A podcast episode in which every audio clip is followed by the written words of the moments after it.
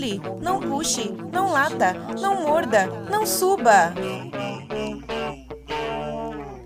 Ei, meu nome não é não. Bom dia, boa tarde, boa noite, ouvinte! Tudo bem com você? Meu nome é Nayara Lima e você está ouvindo agora o podcast do Meu Nome Não É Não. Um podcast que traz resenhas de livros, artigos, reportagens e filmes sobre comportamento canino e animal e propõe aí uma conversa sobre essas experiências e esses estudos. Este podcast é produzido por mim e também pela Miriellen Campos. Mas hoje estou só eu aqui apresentando porque você está ouvindo Agora, um Drops, e como vocês já sabem, se vocês são ouvintes antigos, os Drops aí tem um formato especial, diferente. Nós fazemos resenhas sobre reportagens ou sobre filmes, enfim, um formato mais aberto e é gravado ou só por mim, ou só pela Miriellen, ou por nós duas, mas com temas bem diversos, assim, não necessariamente resenhas, tá? A vinheta deste programa é do Henrique Inglês de Souza, e os nossos recadinhos bem rápidos. O nosso site é o meu nome não é não.com. A nossa página no Facebook é só você procurar por Meu Nome Não É Não. E nós também estamos no Instagram, basta procurar por arroba Meu Nome Não É Não, sem a sem, beleza? Ah, nós, nós também temos um e-mail, é, meu nome não é não, arroba gmail.com. Interaja com a gente nestes meios que vocês são sempre muito bem-vindos. Nós estamos aí atrasadas com algumas, é, com algumas resenhas, na verdade, com a resenha do livro Consenso, mas a gente promete que a gente vai finalizar esse, esse livro, tá? É, nós também estamos aí com várias novidades, então aguardem que outubro é, será um mês de muito planejamento e lançamentos de projetos. Para quem mora em Piracicaba ou aqui na região, eu quero convidar para próxima terça-feira, dia 24 de setembro, às 19 horas, para participar da mostra Ecofalante e aqui do Sesc Piracicaba, que nós estaremos, a Mirielle, na verdade, estará lá representando o meu nome Não é Não, para comentar sobre o filme O Quadrado Perfeito. Esse é um filme argentino que conta a história de uma mulher que vai revirando aí os arquivos e os documentos do seu marido que já faleceu e que era um criador de cães, inclusive um criador de raças para exposição.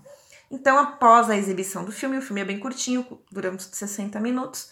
Após a exibição do filme, haverá um bate-papo sobre bem-estar animal, em que a Miri Ellen foi convidada, representando o meu nome não é não, para falar um pouco a respeito deste assunto. Então, vocês estão todos convidados, a entrada é gratuita. É, a sessão do filme começa às 19 horas no Sesc Piracicaba, que fica na rua Ipiranga, número 155, no centro de Piracicaba. É um lugar super fácil de achar, tá? É, peço para vocês, quem for, para chegar um pouquinho antes para conseguir pegar, retirar o bilhete e, e não atrasar para assistir a sessão, beleza? Bom, como vocês viram aí no título deste Drops, é, os personagens desse, dessa, desse episódio são os ratos. E o que eles têm a ver com o meu nome não é não. Bom, além do nosso objetivo ser abordar comportamentos de todos os tipos de pets, a pesquisa lança luz sobre o comportamento de brincadeiras entre os animais. E pode de repente aí servir também como uma ideia de uma atividade a ser desenvolvida em casa para ajudar aí no enriquecimento cognitivo ou até mesmo como um tema de estudo para quem é da área. Este, essa pesquisa, eu encontrei dois artigos falando sobre ela. E eu, eu li os dois artigos, mas não li a pesquisa. Então, eu li esses dois artigos em inglês. E a resenha de hoje é sobre esses dois artigos que tratam desta pesquisa, que se chama Behavior and Neural Correlates of Hide and Seek in Rats ou seja, correlatos neurais e comportamentais do esconde-esconde em ratos. Os autores são Anika Stephanie Rinaldi, Juan Inácio Sanguinetti Scheck, Konstantin Hartmann e Michael Brest. Eles são da Universidade de Berlim, na Alemanha. O artigo saiu na revista Science no dia 12 deste mês ou seja, 12 de setembro de 2019, e também no Psychology Today, que é um site que traz informações sobre pesquisas na área de psicologia e comportamento tanto humano quanto animal. Os dois links estarão no post lá no nosso site, meu nome não é não.com. No Psychology Today, o título é Rats and Research Play Hide and Seek e foi escrito pela PhD em neurociência Mary Bates. Em tradução livre, o título seria Ratos e pesquisadores brincam de esconde-esconde. Já na matéria da Science, o título ficou Lab Rats Play Hide and Seek for the Fun of It. New Study Shows. E foi escrito pela Emily Underwood, que é correspondente da Science e bacharel em Ciência e Tecnologia com foco em neurociência pela Brown University. Eu vou começar pelo artigo da Psychology Today, porque ele é bem mais resumido. Então, o texto diz que esse estudo lança luz sobre o comportamento de brincadeira entre os animais usando uma brincadeira simples que é o esconde-esconde. Durante cerca de duas semanas, os ratos aprenderam a se ocultar de um espaço com esconderijos. Os pesquisadores usaram carinhos e cócegas como recompensas pelo comportamento bem-sucedido, o que eles chamam de recompensas sociais lúdicas. O jogo funcionava assim: primeiro o rato entrava numa caixa. Quando ela estava fechada, significava que ele seria o jogador que procurava. Então, o pesquisador se escondia entre os três locais disponíveis. Quando o rato o encontrava, ele dava o pesquisador dava cócegas nele e a brincadeira era trocada. O rato era colocado novamente na caixa, mas com, agora com ela aberta. E o pesquisador se agachava atrás dessa caixa, sinalizando a vez do rato se esconder. Ele tinha 90 segundos para isso. Quando o pesquisador o achava escondido, brincava também com o ratinho. Imagina isso, gente. Bom, o que os pesquisadores perceberam é que os ratos eram brincantes muito estrategistas, agindo de maneira diferente quando procuravam o pesquisador e quando eram procurados. Um dos pesquisadores, o Michael Brest, explicou que os ratos usavam pistas visuais e a memória de lugares que as pessoas haviam se escondido para achar. Já para se esconder, sabiam usar as caixas que não eram transparentes e faziam muito silêncio até serem achados. Aliás, essa questão do silêncio foi muito interessante. Os ratos vocalizavam bastante quando estavam procurando os pesquisadores, desde quando saíam da caixa, mas ficavam bem quietinhos quando era a hora de se esconderem. Brest diz que o que eles agora querem saber é se isso está relacionado a uma perspectiva de ganhar e perder, porque o esconde-esconde humano, quando você é encontrado, você perde.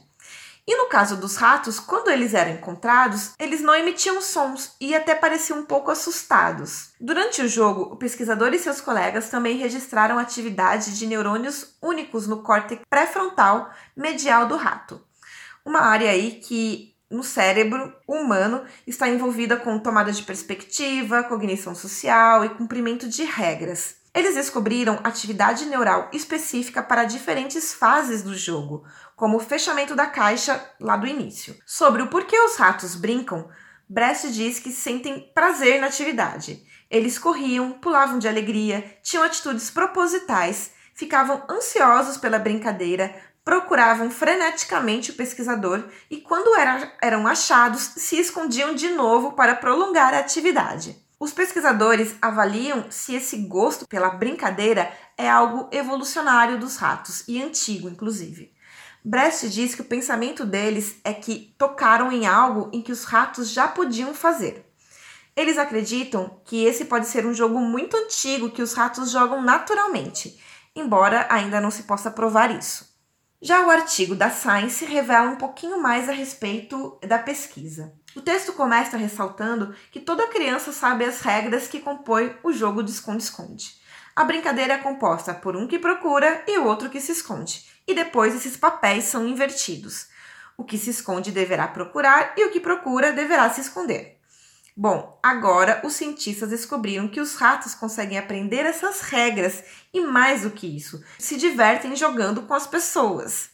Sabemos nessa matéria que os cientistas pensaram nessa pesquisa depois de verem um vídeo no YouTube em que uma criança fazia essa brincadeira com seus dois ratinhos. Embora os ratos joguem muitos jogos difíceis, o esconde-esconde é muito, é muito elaborado e Brecht se perguntou se eles realmente poderiam fazer isso. Então, ele e seus colegas criaram um parquinho de 30 metros quadrados, equipado com equipamentos com abrigos de papelão e uma variedade de caixas feitas de plástico opaco e transparente. Eles construíram sete lugares para os ratos se esconderem e três para as pessoas. Depois de viverem em gaiolas, demorou um pouco para seis ratos machos adolescentes do experimento se sentirem confortáveis na sala espaçosa.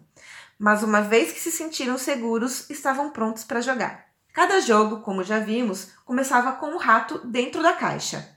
Quando ele procurava, a pesquisadora Reinaldo fechava a caixa e se escondia, abrindo essa caixa por controle remoto. Depois do treinamento, o ratinho sabia que tinha que procurar pela pesquisadora. Quando ele a achava, como também já sabemos, ele era recompensado com cócegas e carinho.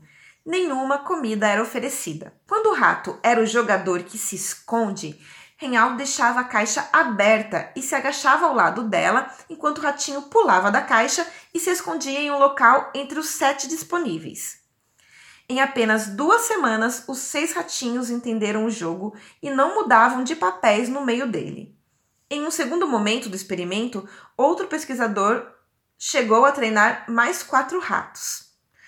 Brecht disse que parece uma coisa simples, mas esse é um comportamento complexo, porque os ratos assumem regras e estratégias. Assim como no outro artigo, esse ressalta que para estudar os fundamentos neurais do comportamento lúdico dos ratos, a equipe registrou sinais elétricos de cerca de 180 neurônios em uma regi região do cérebro envolvida no aprendizado, o chamado córtex pré-frontal usando inclusive um dispositivo portátil implantado na cabeça desses roedores.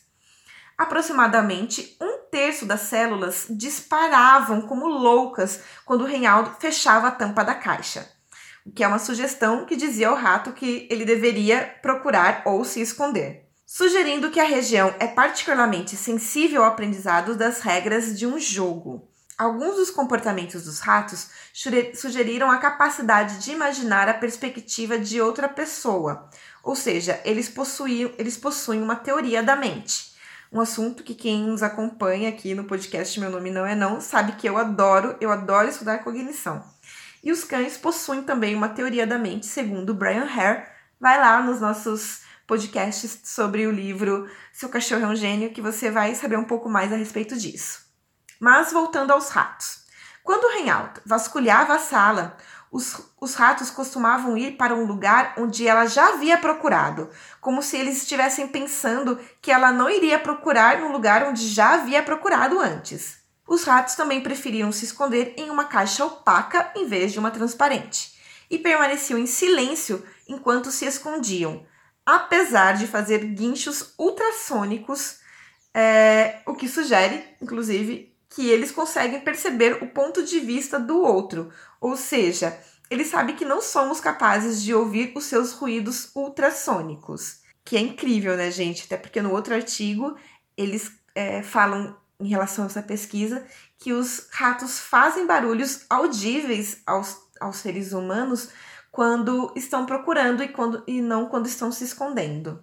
Quase no final, a pergunta é se os ratinhos se divertiam com o jogo. Para Brecht, várias pistas nos apontam para uma resposta afirmativa. Como já falei, os ratos davam pulos de alegria e divertimento quando achavam os pesquisadores, algo que é comum entre os mamíferos quando estão se divertindo, como os coelhos, cordeiros e até mesmo nós humanos. Sem contar que, como já vimos também no outro artigo, os ratos buscavam prolongar a brincadeira. Para terminar, a Emily coloca a opinião de um outro pesquisador sobre o assunto, o psicólogo evolucionário da Universidade da Califórnia, Ted Garland. Ele considera a pesquisa um bom case e diz que normalmente os cientistas tendem a antropomorfizar os sentimentos animais. Se você ainda não sabe, antropomorfizar é atribuir características humanas a objetos e animais, como se nós humanizássemos eles. Mas ao encontrar risos nos ratos durante as cócegas e respostas empáticas quando um deles está com dor, isso nos revela novas perspectivas sobre os animais. Para esse pesquisador, é possível achar emoções, sim, muito parecidas com as humanas neles, só que de maneira mais rudimentar. E assim termina o artigo. E o que você achou? Se você tem um roedor na sua casa, você se sentiu estimulado a brincar com ele, tentar fazer um esconde-esconde? E o seu cachorro, seu gato, passarinho, que brincadeira que ele ama? Você imagina por que ela é tão prazerosa para o seu pet? Conta pra gente que brincadeira que você realiza com o seu pet, que ele mais se diverte e como você sabe que ele está se divertindo. Mais uma vez, eu quero deixar para vocês as nossas redes sociais, para vocês aí mandar os seus comentários. O nosso Facebook é só procurar pela página Meu Nome Não É Não. O nosso Instagram é o arroba Meu Nome Não É Não. Nós também temos o e-mail, meu nome não é não, arroba gmail.com. Visite o nosso site, meu nome não é não.com. Um beijo, pessoal, um beijo, um queijo, inspirado aí no artigo de hoje. Até, a próxima, até o próximo Drops ou até a próxima resenha. Tchau! Não pule, não puxe, não lata, não morda, não suba. Ei, meu nome não é não.